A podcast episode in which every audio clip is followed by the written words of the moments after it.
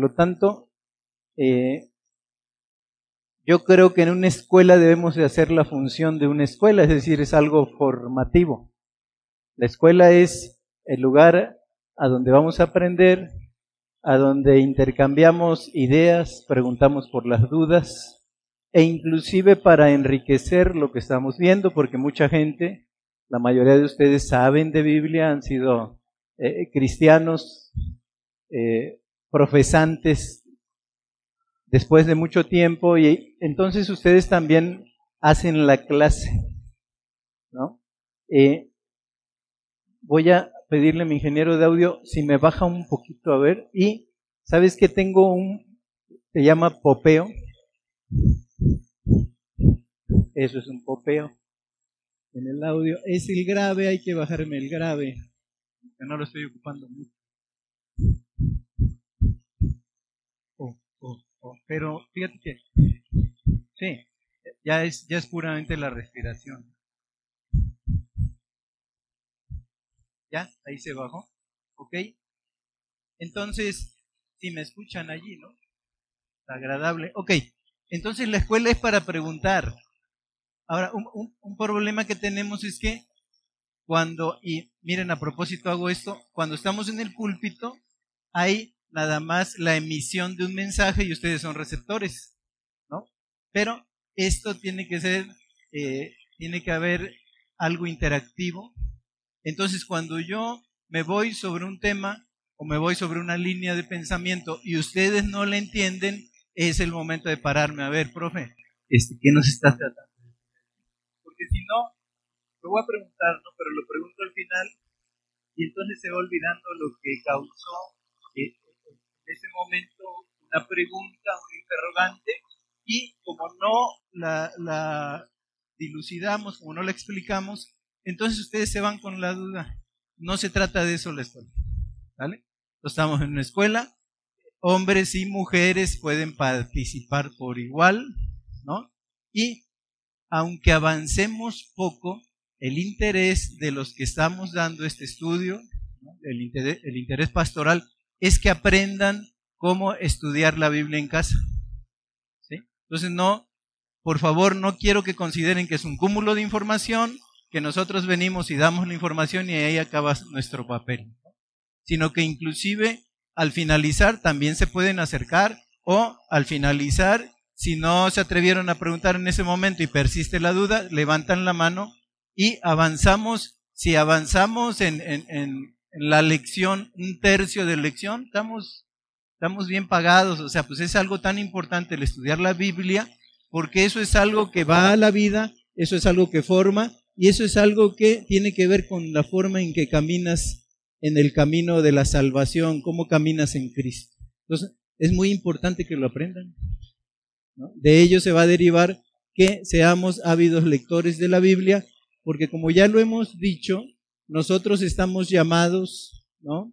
En ese sentido, a ser estudiantes permanentes de la palabra de Dios, hasta que Él eh, nos llame o hasta que Él nos venga a buscar, hemos de estudiar diariamente la Biblia. No importa tu edad, no importa si estás pasando por, por un pasaje de valle que nosotros llamamos, ¿no? recordando el Salmo 23, aunque ande en valle de sombra de muerte, no temeré mal alguno. O si estás en una experiencia de montaña como la tuvo Moisés, en el, el cual al exponerse a Dios, el exponerse a su palabra, a la voz de Dios, su rostro resplandecía. No importa si en la época de la vida tu rostro está resplandeciendo por estos días, o no importa si andas en valle de sombra y de muerte, es necesario echar mano de la Biblia porque nos dice Pedro que a nosotros nos parece que en ella podemos encontrar la vida eterna. Así es que con este pensamiento, hermano, estamos en una escuela, estamos en un salón de clase, ¿no? Eh, estamos viendo, estoy solicitando un pizarrón, por cierto, si tiene un buen pizarrón blanco, ¿no? Que tenga su base, porque pues donde lo colgamos hasta acá arriba, yo quiero estar cerca de ustedes, este, eh, infórmenos por favor, se lo compramos, ¿no? Si, está a buen precio. Eh, el pizarrón que andamos buscando tiene medidas de 1,20 por 1,60. Los grandes son de 2 metros 40. ¿Dónde lo metemos, no? Sería como empezar aquí con él y terminar por acá, ¿no? Es muy grande. Entonces, eh, nosotros consideramos que 1.20 deben de ser como cuatro cuadritos de estos. Ahí podemos escribir en el pizarrón y a lo mejor es mi sueño que ustedes pasen al pizarrón, ¿no? Vamos a analizar esto y todos te vamos a ayudar, ¿no? Pero a ver, pasa a escribir al pizarrón. Es decir, quiero hacer como escuela, ¿no? Bueno, una vez dicho esto, eh, por favor acompáñenme a orar para iniciar este estudio. Padre, te damos las gracias por la asistencia de mis hermanos que tienen interés en aprender este método de estudio bíblico, Señor. Padre, ayúdanos en lo que hemos de explicar y ayúdalos a ellos también con la guía de tu Espíritu Santo para que aprendan de por vida los conceptos que se están dando en el estudio de las Escrituras. Señor, que tú nos dirijas, seas con nosotros, quites cualquier eh, temor, cualquier pena e interactuemos, Señor, en este salón de clases con tu ayuda poderosa, te lo pedimos, en el nombre de Jesús. Amén. Bien, queridos hermanos, la semana pasada vimos el método de estudio bíblico inductivo. ¿no? Inductivo viene de inducir, es decir, tú, si, si lo diéramos eh, como de manera pedagógica, hablaríamos de constructivismo, ¿no? que es aquella corriente pedagógica que hace que el alumno, el, el que está en el aprendizaje, construya su propio conocimiento. Y de ahí tú pues induces y construyes un conocimiento que nuestro, nuestro más alto, eh, se podría decir, nuestra más alta mira no tiene que ver con que aprendas conceptos, sino con que los apliques y los lleves a tu vida. Entonces eh, empezamos a hablar y se dijo para establecer un contraste lo que era el método deductivo, ¿no? Y dijimos que el método deductivo razona de lo general a lo específico. ¿Para qué sirve el método deductivo? ¿no? ¿Para qué sirve el método deductivo? Para caminar en los grandes megatemas de la Biblia. ¿no? Ok, eh, por ejemplo, el tema de la salvación. Ok, bueno, el tema de la salvación para la raza humana inicia, ¿verdad? Desde el jardín del Edén cuando entra el pecado y en 3.16 tenemos la promesa de que pondré enemistad entre tú. Ahí, ahí, vamos desarrollando el tema de la salvación, cómo se vio el tema de la salvación en el Antiguo Testamento, qué había que hacer para ser salvo, y luego en el Nuevo Testamento cómo se expresa ya a través de Jesucristo la salvación. ¿No? Son temas generales que tú tomas y entonces le empiezas a, jalar, por decirlo así, un montón de versículos que te digan, este, este tema está ampliamente sostenido por, por la Biblia. ¿No? Entonces, eh, para eso nos sirve lo que es el, método de estudio que yo podría llamar deductivo. Método de estudio deductivo, entonces, razona de lo general a lo específico. Es como para buscar megatemas en la Biblia. Ok, en ese sentido, ¿se acuerdan que vimos eh, un silogismo? Nos habló Ricardo de un silogismo. Esto es nuevo, ¿no? ¿Qué es un silogismo? Ok, es una forma de razonamiento lógico deductivo que consta de dos proposiciones distintas que actúan como premisas y una tercera como conclusión. Bueno, ¿y qué, nos, qué, silogismo nos enseñó Ricardo? ¿No? En este sentido, el silogismo fue, estoy checando a Juan, ¿no? Si lo está pasando, eh, la premisa mayor, ahí pasamos a premisas, ¿no? Ah, doctor, ¿qué es una premisa, hermano? Bueno, una premisa es una afirmación o idea que se da como cierta y sirve como base para un razonamiento. ¿Cuál, ¿Cuál, es la, premisa en este asunto que nos dijo Ricardo? Todos los hombres son mortales. Y si queremos ponernos académicos, esa es la premisa mayor. ¿No? Bueno, todos los hombres son mortales. Y luego dijo, mi amigo Sam es un hombre. Esa es la premisa menor.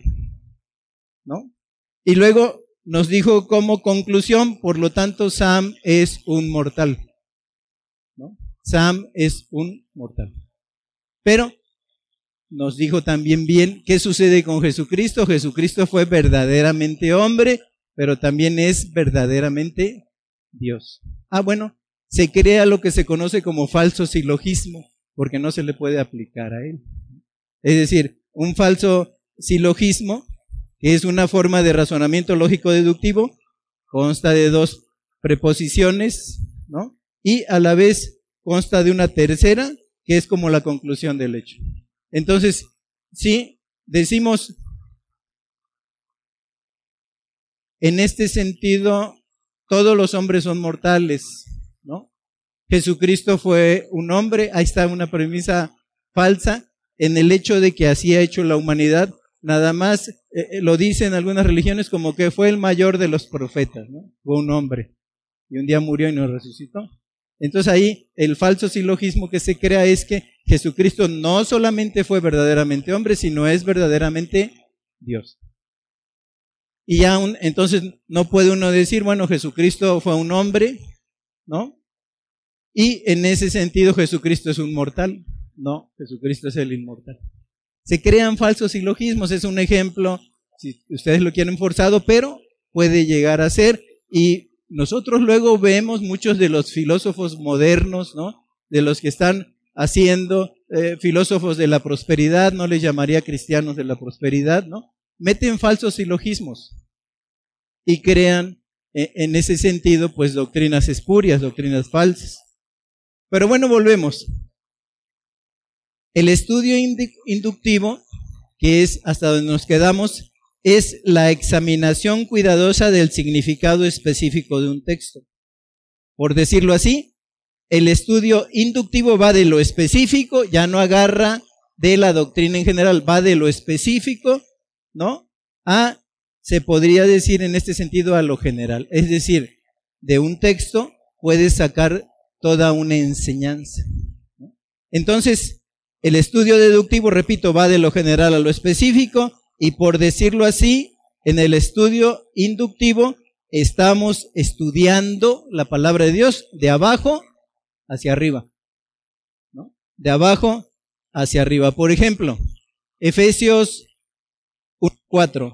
Según nos escogió en Él antes de la fundación del mundo, para que fuésemos santos y sin mancha delante de Él esa es una realidad. Dios nos escogió antes inclusive de que se fundara este mundo. Antes de la creación, Dios ya nos había escogido, ya sabía que íbamos a existir en un tiempo y en un espacio y que íbamos a ser uno de, de sus llamados y de sus elegidos. Ok, aquí hay una doctrina. ¿Ven?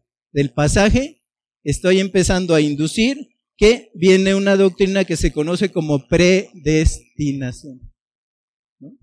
Leyendo un pasaje muy particular que se aplica a mi vida, pero de ahí yo desprendo algo muy general, que es la predestinación.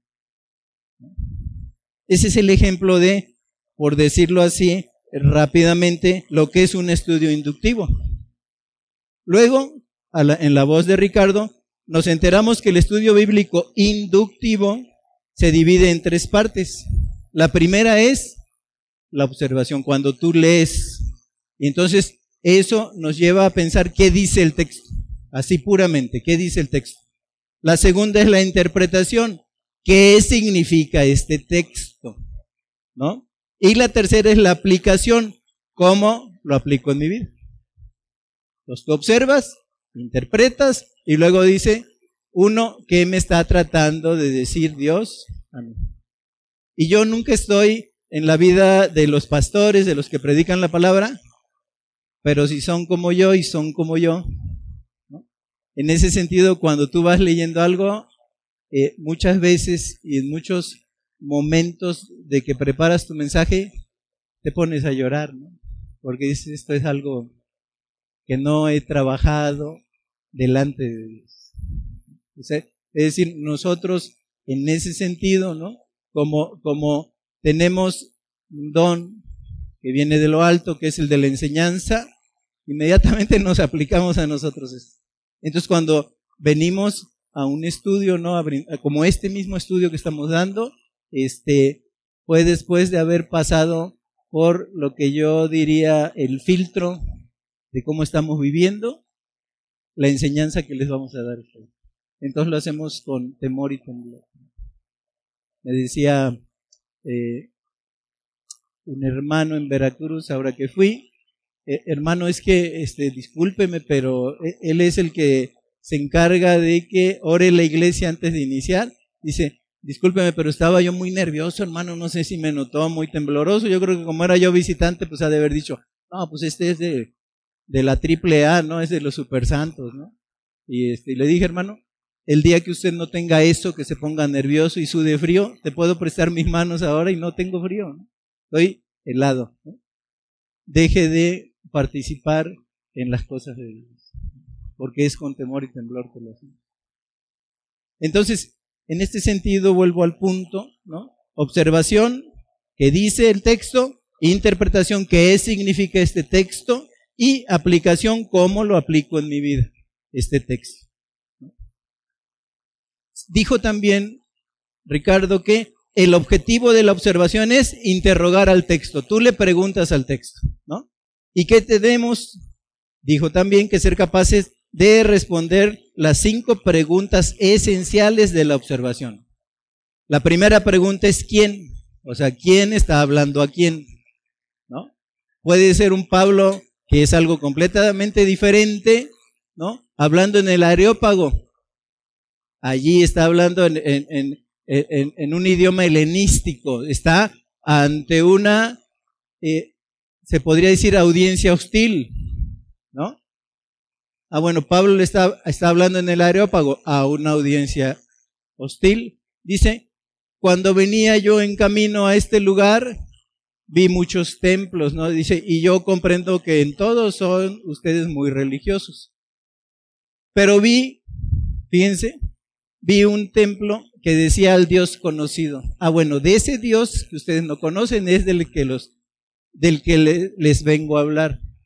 Porque siendo el Señor de toda la creación, no habita en manos, en templos hechos por manos de hombres, ¿no? Pero ha establecido un tiempo de juzgar a toda la raza y luego les da el mensaje de salvación. En ese día entran a formar parte de la iglesia de Dionisio y la Aeropagita. Y también alguien que después en él fue el anciano de, la iglesia en ese lugar donde estaba el Areópago. Ok, y no es lo mismo que digas, bueno, bajo Moisés de la montaña, ¿no? Y vio que había como un sonido de guerra ¿no? que era una celebración, habían tomado zarcillos y brazaletes y se habían hecho el becerro de oro, y Moisés rompe las tablas de la ley y se dirige a ellos.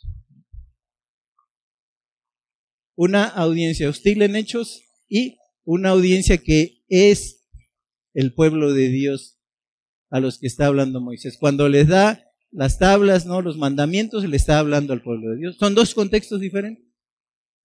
Entonces, en ese sentido, ¿quién le está hablando a quién? En un lado eh, tenemos a Pablo hablándole a una audiencia hostil y por otro lado tenemos a Moisés hablándole al pueblo de Dios. Eso es una diferencia. Luego, ¿qué? Segunda pregunta, es decir, ¿qué les está diciendo? En este sentido, ¿no?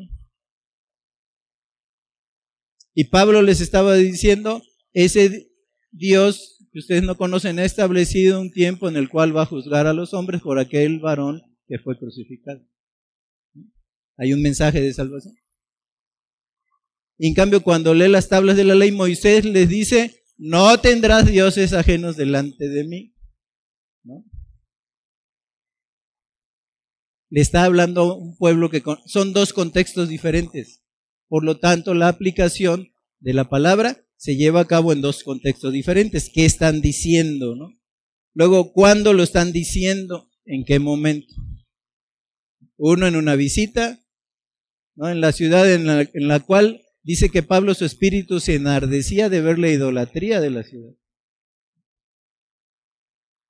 Y el otro, cuando baja con las tablas de la ley, se habrá enardecido viendo la idolatría de la gente. Están moviéndose, parece mentira, pero en contextos diferentes, aunque en otros tiempos y con otros auditorios. ¿Cuándo? Cuando lo está diciendo. ¿Dónde lo está diciendo? bueno, al pie del monte Sinaí uno y el otro en el aeropago. Eso es importante. Es decir, los, grandes eh, escritores bíblicos y los, grandes siervos de Dios siempre hablaron, ¿no? En el contexto histórico en el cual se movían. Entonces, en ese sentido, ¿dónde? ¿Cuál es el contexto histórico y geográfico en el que se está hablando?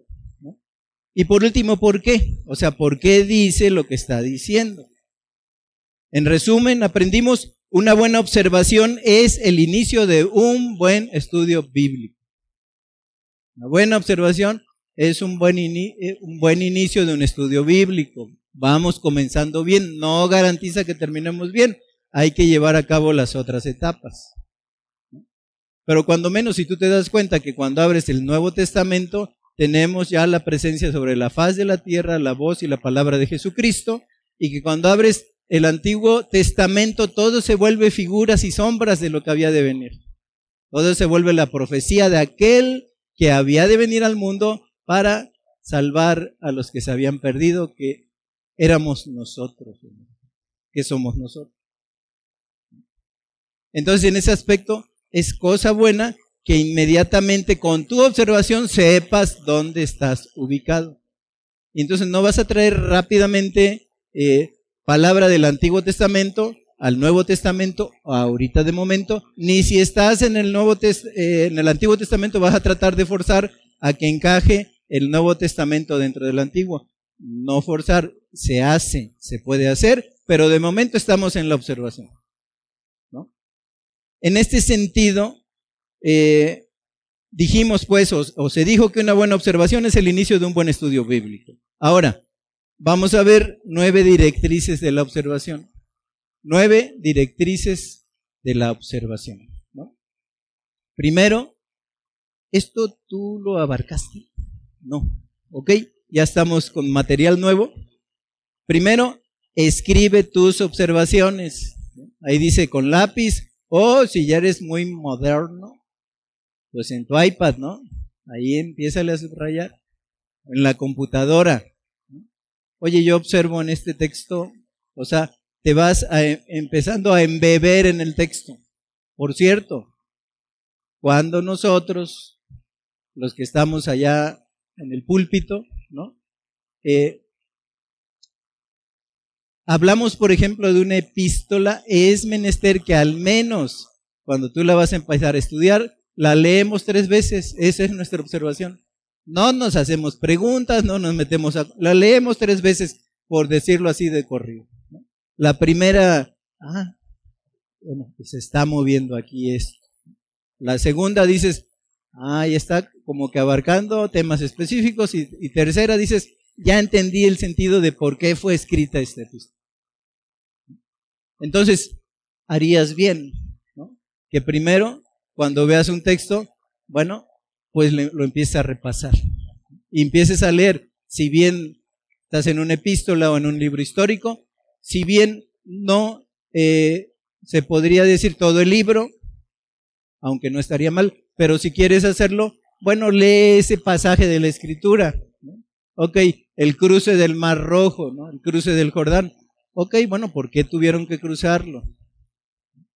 Y fue el Mar Rojo, o sea, cómo los venían persiguiendo, todo eso lo tienes que leer.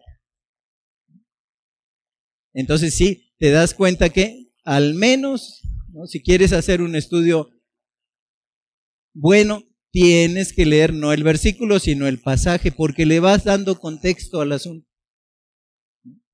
Ok, escribe tus observaciones con un lápiz, y fíjense que a mí me sirve mucho porque cuando preparo estudios, leo la primera vez y digo, ah, aquí me surge esta pregunta porque lo maneja otra parte de la escritura en esto y lo apunto, porque me sucede que si no lo apunto digo, hay algo que me había emocionado, no lo apunté y no me acuerdo qué es y cómo dirigirme.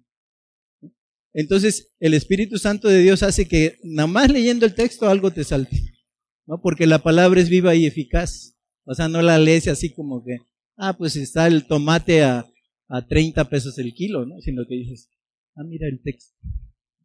Bueno, si algo te surge, apúntalo con lápiz. Subráyalo, ponle un asterisco, o luego yo le pongo, busca el pasaje donde dice esto. Y ya cuando retomo el estudio, ah, quedé de leer esto. Ok. Escribe tus observaciones con un lápiz. Luego, si no, también lo que se puede hacer, si lo hago, no les traje las hojas que imprimieron, imprimí que me mandaron y ahí rayé. No puedes estar rayando tu Biblia a menos que ya tengas bien hecho el estudio, que es lo que luego hago, y entonces ya sí le pongo lo que voy a decir y que me lleva a mi pensamiento a hablar acerca del tema. Así, como eso. Así luego, si tú quieres y quiero dar este estudio, en mi Biblia pongo escribe, imprime, observa, marca, ¿no? Ah, ok. Pero ya la, eh, ya le escribo a la Biblia con un sentido, no todo lo que me va surgiendo porque no te alcanzan las hojas, ¿no? Por cierto, anuncio, hay una excelente Biblia que compré que es como para hacer estudios inductivos, ¿no? Se llama, eh, es la Biblia Reina Valera, pero con márgenes para hacer anotaciones y ahí tienes tus propios, este, bueno, ya para, para jóvenes como yo, ¿no? Jóvenes imberbes, este ya salió con letra grande. Y eso lo agradezco mucho, ya no veo. Entonces, en ese sentido, me trae acotaciones y cuando ya terminé el estudio, ya nada más le pongo lo que me va a dirigir durante el estudio. Eso es muy bueno y lo puedes hacer en la vida diaria. Eh, se llama, eh, creo yo, la Biblia de anotaciones. La Biblia de anotaciones, búsquenla. Conseguí una preciosa y en Amazon me costó 500 y tantos pesos. Y ahí está mi Biblia. Ya de mañana, hermano, no nos llegó el predicador, se enfermó. Ah, sí, cómo no. Ah, voy a dar este estudio. Tenemos que estar preparados. ¿No? Entonces, una, una buena indicación, imprime tu texto antes de cualquier cosa, hazlo en letra gigante y ahí empieza a subrayar, ¿no? Por ejemplo, ¿qué puedes ver una vez que imprimas el texto? Observa patrones. Oye, eh, Pablo en eh, lo que es Primera de Timoteo capítulo 1 me está diciendo lo mismo que dice en Tito 3, que el anciano debe ser marido de una sola mujer que gobierne bien. Hay, un, hay allí algo muy similar, algo muy parecido, ¿no? Si lo comparo, estoy diciendo, Pablo le, le está diciendo a Timoteo lo mismo que le dice a ti. O luego también encontramos contrastes.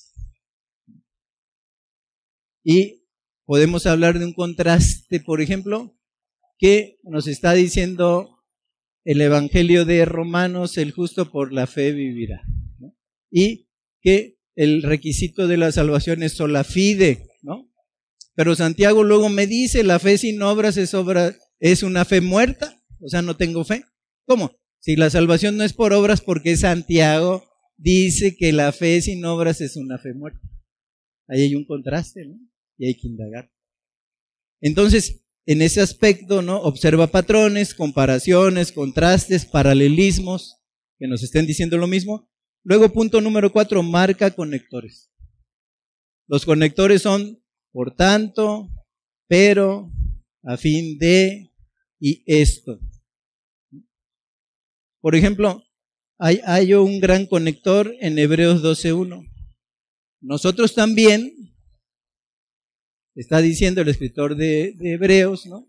Teniendo en derredor nuestro tan grande nube de testigos, despojémonos de todo peso y del pecado que nos asedia y corramos con paciencia la carrera que tenemos por delante, puestos los ojos en Jesús, el autor y consumador de la ¿Cuál es el conector? Bueno, está diciendo también, que dice Pablo, nosotros también, teniendo en derredor nuestro tan grandes nubes de testigos, ¿por qué está conectando eso? ¿De dónde dice que nosotros también, si tenemos una gran nube de testigos? Me voy a Hebreos 11, estoy hablando de 12.1, y en Hebreos 11 estoy en la galería de la fe. Y los grandes hombres de Dios, ¿no? En el cual veo que la, la ofrenda de Abel fue mejor, fue hecha por fe, ¿no? y que en su nombre taparon bocas de leones, conquistaron reinos, ¿no? Fueron perseguidos, anduvieron de aquí para allá, cubiertos de pieles de ovejas. Esos son los que dieron testimonio de la salvación que habían hallado en Cristo Jesús, y esos son mis testigos, es decir, tienes el testimonio de ellos en la escritura, y al leerlos Esa es la gran nube de testigos que está actuando en tu vida en el momento presente. Por eso dice, lee 11. Ah, bueno, nosotros también, teniendo alrededor nuestro tan grandes nubes de testigos, ¿cuáles? Los del capítulo 11. Pues despojémonos de todo peso y del pecado que nos hace. Porque ellos corrieron la carrera que tenían por delante, dejando el ejemplo, así como Cristo lo hizo, para que nosotros también sigamos sus pisadas. Un, superconector. Entonces, ahí encontramos, ¿verdad? Ese, ese sentido. Nosotros también. Está conectando, ¿no? Y Primera Corintios 6, ¿se acuerdan que del 9 y el 10 eh, dice, eh, no se les olvide, ¿no? Que ni los adúlteros, ni los fornicarios, ni los que se echan con varones, ¿no? Ni los ladrones, los que hurtan, verán el reino de Dios. Y el conector dice allí, ¿no? Y esto, ahí está el conector, erais algunos. Ya no es una realidad. Pero cuando él dice, y esto era algunos, ¿qué era yo? Ah, bueno, ahí está la lista. Ahí te vas a encontrar. No hay de otra. Ni los mentirosos. Ahí te vas a encontrar. Bueno, esto eras. Ese es el conector. Pero ya habéis sido lavados, ya habéis sido limpiados. Ahí está un conector. Entonces, eh, en un momento dado también resume para qué están allí, es decir, qué llevó a Pablo a decir esto, ¿no? ¿Qué llevó a Pedro a decir, resume por qué está allí el conector? Es decir, me dijo todo esto para que yo tome en cuenta que esto se resume en esto. Y estos eran algunos. Ah, bueno, se resume en esto. Ya soy limpio. Ya estoy lavado. Y si tengo la vida y el ejemplo de los que me precedieron en Hebreos 11, ¿no? Pues, ¿qué me toca hacer? En resumen, ¿qué me toca hacer a mí? Entregar mi cuerpo en sacrificio vivo para servir al Dios vivo. Entonces, en este aspecto, ¿no? Eh, acuérdense que debemos de tener en cuenta dentro de lo que es este estudio la marcación el anotar los conectores. Por tanto, pues, dice, ah, por tanto, pues, que ya nos dijo todo un asunto. Por tanto, pues, vámonos porque me va a decir por qué me dijo todo lo anterior. Eso conecta. Punto número cinco, marca la similitud con eh, otros pasajes. Una gran ventaja en nuestras Biblias modernas, la similitud con otros pasajes, las trae escritas con pequeñas letritas, ¿no? Y, por ejemplo, dice eh, que cuando Jesús entra en Jerusalén, los niños, ¿no? Empezaron a, decirle Osana al hijo de David y te lleva al salmo y dice, de la boca de los niños, ¿no? Y de los que maman, perfeccionaste la alabanza. Ahí hay una similitud. Gracias a Dios nuestra Biblia lo tiene, pero léelas, porque luego nos la pasamos la Biblia leyéndola, ¿no? Y vemos que alguien se molestó en poner los, los este, allí eh, eh, al pie de la página o al pie del versículo, ¿no? de qué pasaje echa mano del Antiguo Testamento para estarnos diciendo o del Nuevo Testamento para estarnos diciendo lo que está diciendo. Bueno, léelo. Eso te da, eh, en ese sentido, mucho contexto también. Seis, anota cualquier alusión al tiempo o al lugar. Por ejemplo, yo luego leo Marcos y hay un pasaje que dice, soy yo que Cristo estaba en casa. ¿Cómo en casa? Y ya leo, bueno, cuando llegó a Capernaum, algo, ¿y qué es Capernaum? Viene de Cafer, que es puerto, y de Naum, el nombre de Naum. Entonces es el puerto de Naum. Ah, y si investigo más, era el año de su popularidad. Es decir, cuando él anduvo extendiendo el Evangelio, ¿no? Él tuvo un año de preparación cuando estaba allí en el pueblo que vio su nacimiento, ¿no? En Belén. Luego tuvo un año de popularidad, pero está alrededor del puerto de Nahum. Y luego tiene un año de pasión. Los tres empiezan con P, ¿no? Preparación, popularidad y pasión. Y ese el lugar, el sinónimo de, de ese tiempo de su vida es Jerusalén. Él se acercaba allá. Entonces, uno, preparación, ¿no? Es en el, en el pueblo donde creció Jesús. Luego, popularidad es, bueno, era Nazaret, perdón, nace, en Belén, pero él en su preparación era Jesús de Nazaret. Entonces, el año de preparación conectado con Nazaret, el año de popularidad con el puerto de Nahum y el año de la pasión con Jerusalén. Entonces, si se oyó que Jesús estaba en casa donde estaba, y si leo Capernaum, ah, está actuando en el año de su popularidad. Entonces, es en un momento dado, ¿no? Anotar cualquier alusión al tiempo o al lugar. Y por último, marca cualquier término de conclusión que se parece un poco a lo que vimos de los conectores. Por ejemplo, por tanto o por esta razón. Y miren, esta frase que encontramos mucho por tanto, tiene una función muy importante y es lo que los estudiosos bíblicos llaman la dinámica de la secuencia. Cuando tú ves un por tanto, aquí hay una dinámica, hay una secuencia, la dinámica de la secuencia. Y la dinámica de la secuencia tiene dos partes, un indicativo y un imperativo. El indicativo expresa la afirmación de un hecho o de una verdad divina. Y en este sentido, Luego viene el imperativo, que es el mandato y la respuesta implícita que sucede en consecuencia. Te dan la indicación, por decirlo así, ese es el indicativo. Te están dando indicaciones. Pero luego dice, con esta indicación tú tienes que hacer esto. ¿A dónde voy? Mateo 28, 18 y 19. Dice Jesucristo, está a punto ya de su ascensión. Dice, toda potestad me es dada en el cielo y en la tierra. Por tanto, id y hacer discípulos, bautizándoles en el nombre del Padre y del Hijo y del Espíritu Santo. Ah, ok.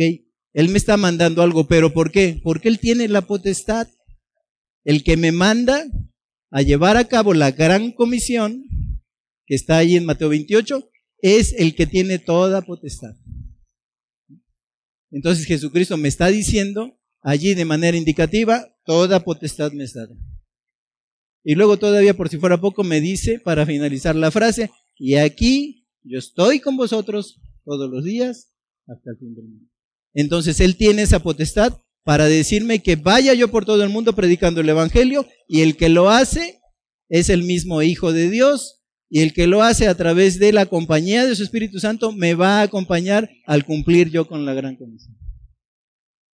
Entonces Dios al que manda, también en un momento dado lo capacita y le da todo lo necesario para cumplir Entonces hay un indicativo y de ese indicativo toda potestad me es dada.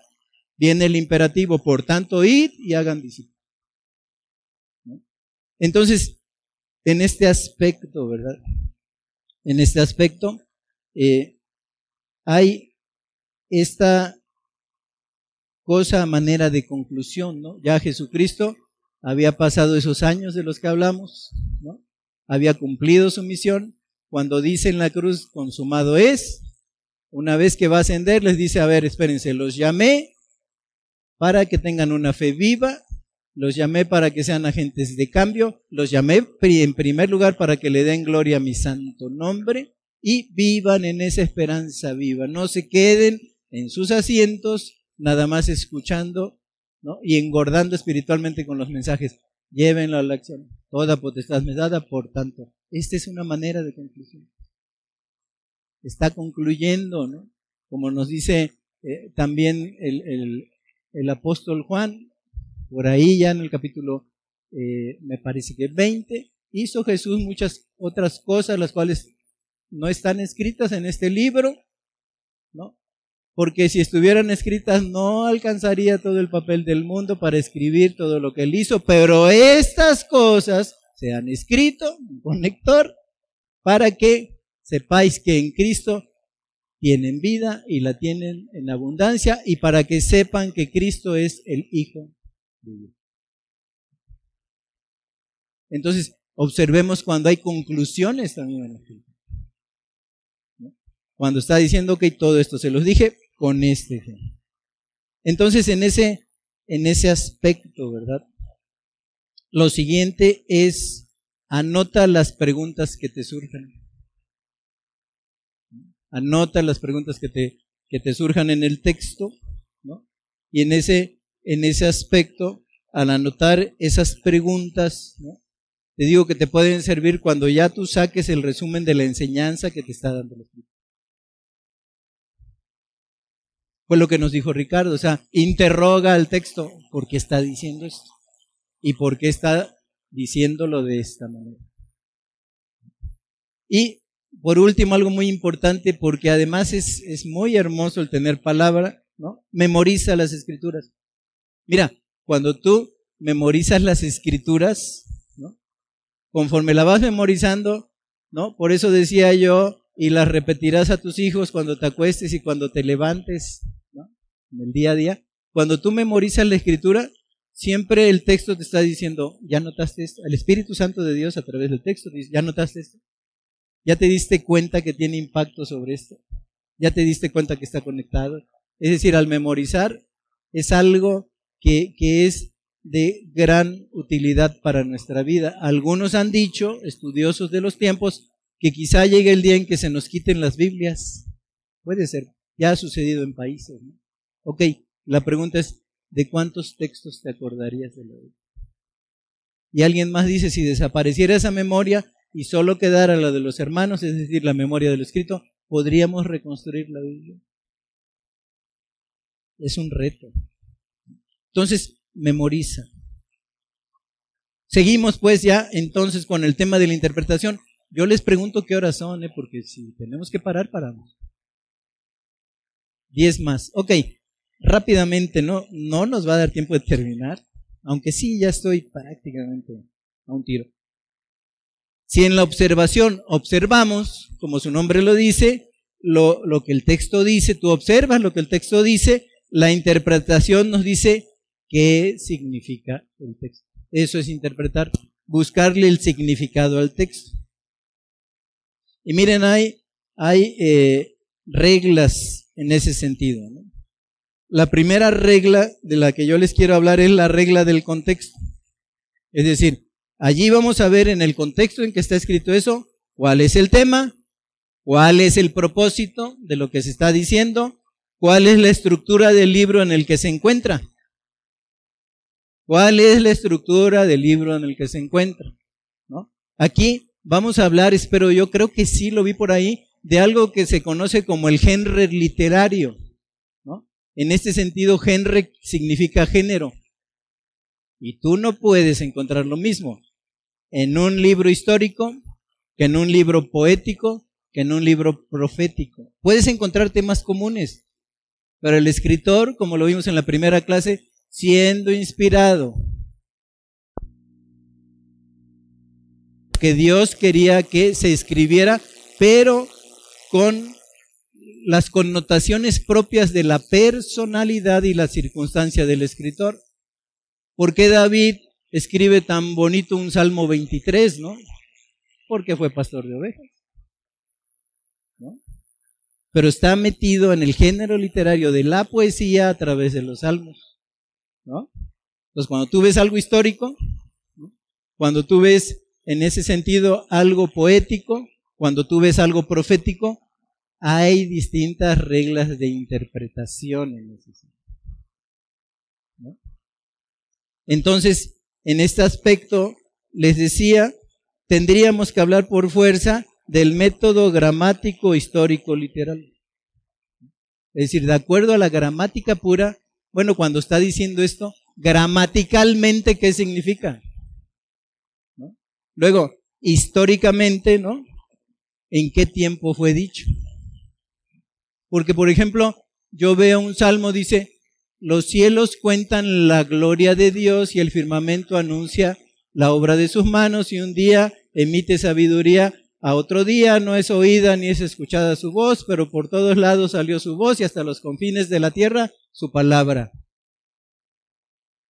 Y para los de aquella época, los pueblos que no conocían a Dios, ¿cómo que los cielos cuentan la gloria de Dios? Y el firmamento anuncia la obra de Dios los hebreos qué raro pensamiento tiene. Pero era poesía hebrea pura.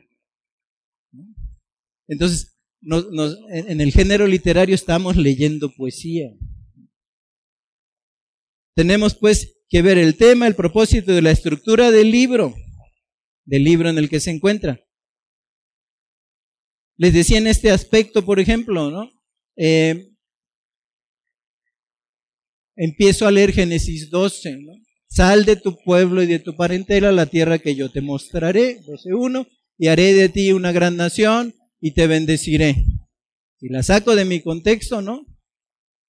En ti serán benditas todas las simientes de la tierra, ¿no? Yo te daré todo esto que, que, que, que alcanza a ver tu vista, ¿no? Desde los montes hasta las llanuras, desde las montañas al mar, a doctrina de la prosperidad, sacada de contexto. O sea, le está hablando a un hombre en el cual lo va a llamar para formar una nación y para que a través de esa nación viniera Jesucristo. Ah, ahí hay doctrina descontextualizada. Y si seréis un pueblo de reyes y sacerdotes, pues si somos hijos de un rey, tenemos que vivir, ¿saben cómo? Como reyes. Oigan, y si yo soy pobre, no, pues algo andas haciendo mal. Dijera mi hermano Roy, cuando algo nos sucede, ¿no? Un día se nos bajó la ventana del coche y veníamos de la lluvia de Atzalan, ¿no? Con un friazo. Y ya me dice, digo, no, iba Vicky allí, no sabíamos qué trapo meter. Dice, mi hijo, ya confiesa tu pecado. Así, así surgen las malas doctrinas, descontextualizando, no leyendo, no, no dándose cuenta de lo que estamos hablando. Por ejemplo, algo muy común, Proverbios 22.6. ¿Se acuerdan? Instruye al niño en su camino y aun cuando fuere viejo, no se apartará de él. ¿Qué es un proverbio? Es una voz popular que tiene una enseñanza moral o ética y que se vuelve un proverbio popular porque a través de los tiempos todavía nosotros decimos, como decía mi abuelito, un proverbio. Por ejemplo, mi abuelito decía, este, cuando debía dinero y le iban a cobrar, dice, te pago hasta la risa mientras no te carcajíes, ¿no? Ya si se carcajeaba ya no iba a alcanzar a... O sea, le decía, yo te voy a cumplir. Era un proverbio. Ok, a veces nosotros lo hemos tomado como una promesa, instruye al niño en su camino y si lo instruyes va a ser salvo. Es una realidad, tiene mayor posibilidad, si está dentro del propósito divino, de ser salvo. Pero ¿cuántos y cuántos predicadores y cuántos y cuántos pastores enseñaron a sus hijos el camino, le predicaron el Evangelio, les dieron, tuvieron altar familiar, tuvieron dirección y el hijo nunca quiso saber de Dios? ¿No? Oye, pero hay una promesa, hermano, hermano, es un proverbio, tiene verdad, pero no es que si lo haces, así va a ser. ¿eh? Habemos muchos ejemplos de eso. Yo espero que no haya sido así en la vida, pero sí de gentes que se preocuparon, que enseñaron, ¿no? Que ministraron en su casa como pastores, ¿no? Como sacerdotes de Dios, y resulta que el hijo o la hija nunca acudió a la salvación, cuando menos mientras estamos en vida. Porque luego el Señor escucha la oración dicha a través de los años y que en algún momento, aún en el momento de la muerte, oye, ese día se entregó a Dios. Bueno, ya no lo vio la hermana, pero para gloria de Dios, Dios fue testigo de esa, de esa salvación, así lo propuso Dios. Entonces, el género literario, si no nos vamos a desencantar. La doctrina de la prosperidad cuando suceden cosas malas, porque dice que si estás enfermo es porque no tienes fe y no declaras con fe salud, ¿no? ¿Y qué pasa cuando se te muere un ser querido que fue un cristiano probo, se muere en una edad que tú no esperabas que se muriera? Te desencantas de Dios. No quieres saber de Él por mal conocimiento bíblico. Entonces, en este sentido, pues, ¿no? Acuérdense, género literario, reglas del contexto. ¿no? Segundo, deja que la escritura interprete a la escritura. Con esto voy a terminar. Deja que la escritura interprete a la escritura. Dice Efesios 2.8. de lo que les hablaba.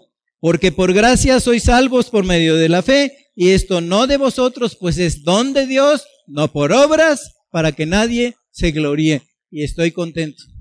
Qué bueno que no es por obras. Pero luego me desencanto porque leo Santiago 2.26, dice, la fe sin obras está muerta. Y dice uno, no he hecho mucho por el reino de Dios. No he hecho mucho. ¿Cómo explicaríamos esto? Como que parece que se están contrapunteando. Eso llevó muchos pastores a decir, como veían la vida que estaban viviendo, dice, bueno, lo bueno es que yo soy de, de, de Pablo y no soy de Santiago, ¿no? O no soy de Pedro, decía, que buscaba la circuncisión. ¿Cómo explicamos esta eh, tensión que hay en esta escritura, hermano? ¿Quién me puede decir algo? ¿Sí?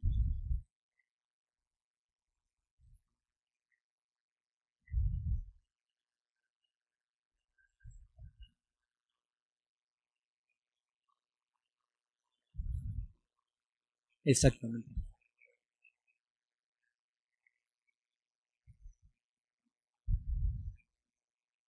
Sí.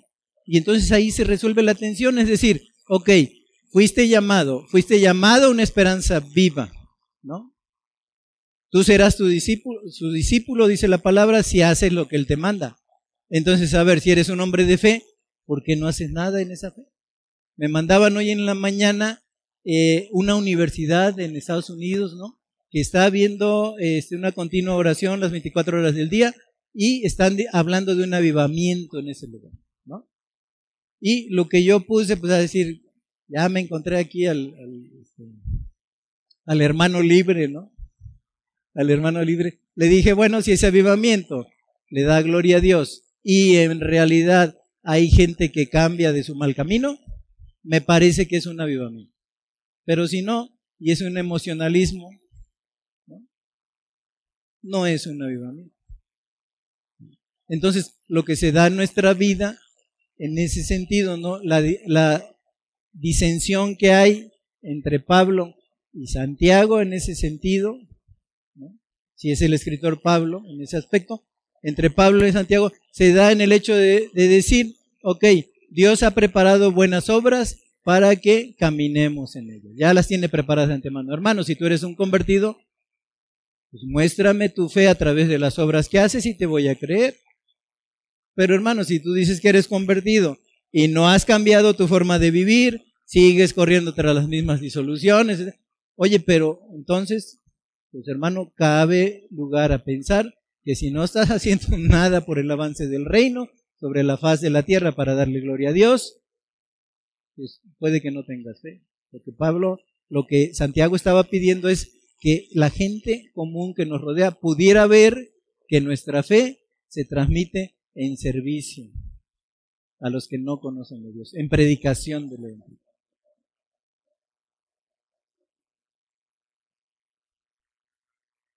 Ajá.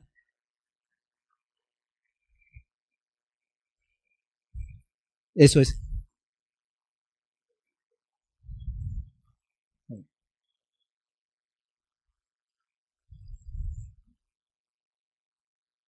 No hizo ninguna, ninguna obra.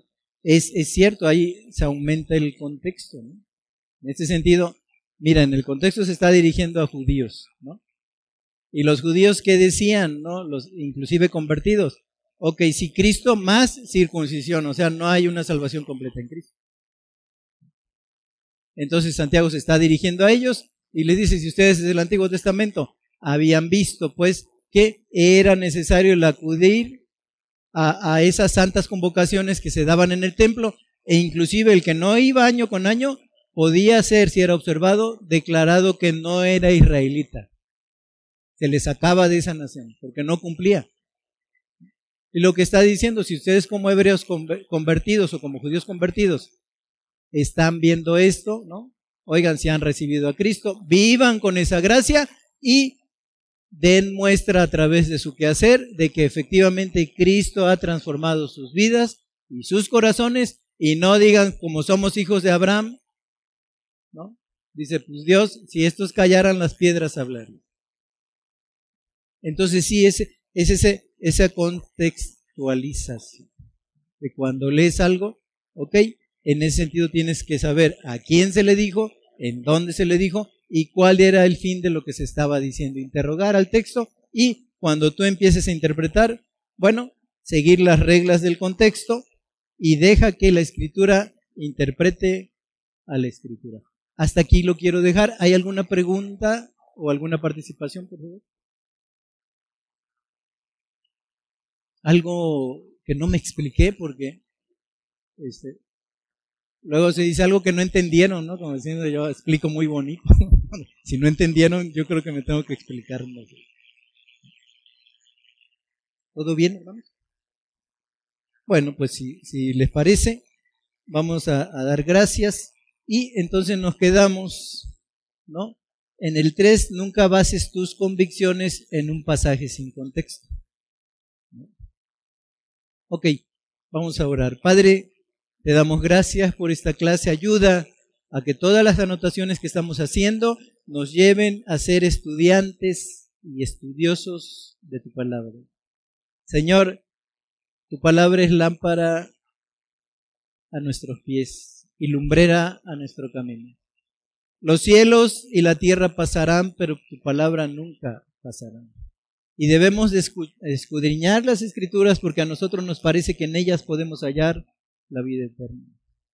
¿Cuánto de tu palabra? ¿Cuánto de tu palabra? Señor, ayúdanos pues a aprender y a poner en práctica y a ser estudiantes diligentes, serios y comprometidos de la Escritura porque ellas son las que nos dan testimonio de ti. Bendecimos y alabamos tu santo nombre y, Señor, más al rato bendice también eh, nuestra reunión, la congregación, a quien ha de estar predicando en el púlpito y, Señor, que este domingo nuestro pensamiento seas tú. Bendecimos tu santo nombre y te damos gracias en el nombre precioso de nuestro Señor y Salvador Jesucristo. Amén.